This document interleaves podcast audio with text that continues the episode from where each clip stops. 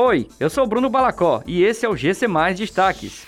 Camilo Santana anuncia seis concursos para o Ceará em 2022. Entregador foi morto por demorar a entregar celular, afirmam suspeitos de latrocínio.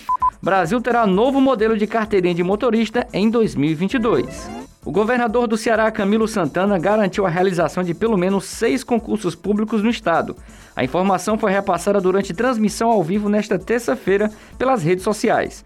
O gestor anunciou a nomeação de todos os candidatos aprovados na Imatese a partir do dia 3 de janeiro de 2022.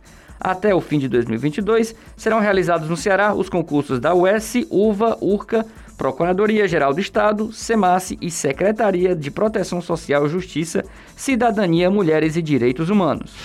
Os suspeitos do latrocínio que vitimou o entregador Pedro Rodrigues, de 25 anos, disseram à polícia que atiraram porque a vítima demorou a entregar o celular.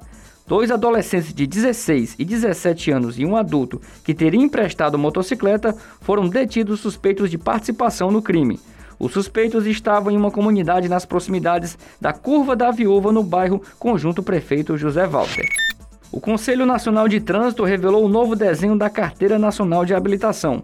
O modelo começará a ser emitido a partir de 1 de junho de 2022, à medida que os condutores forem renovando ou emitindo a segunda via. A nova CNH tem predominância das cores verde e amarelo e trará uma tabela para identificar os tipos de veículos que o motorista está apto a conduzir.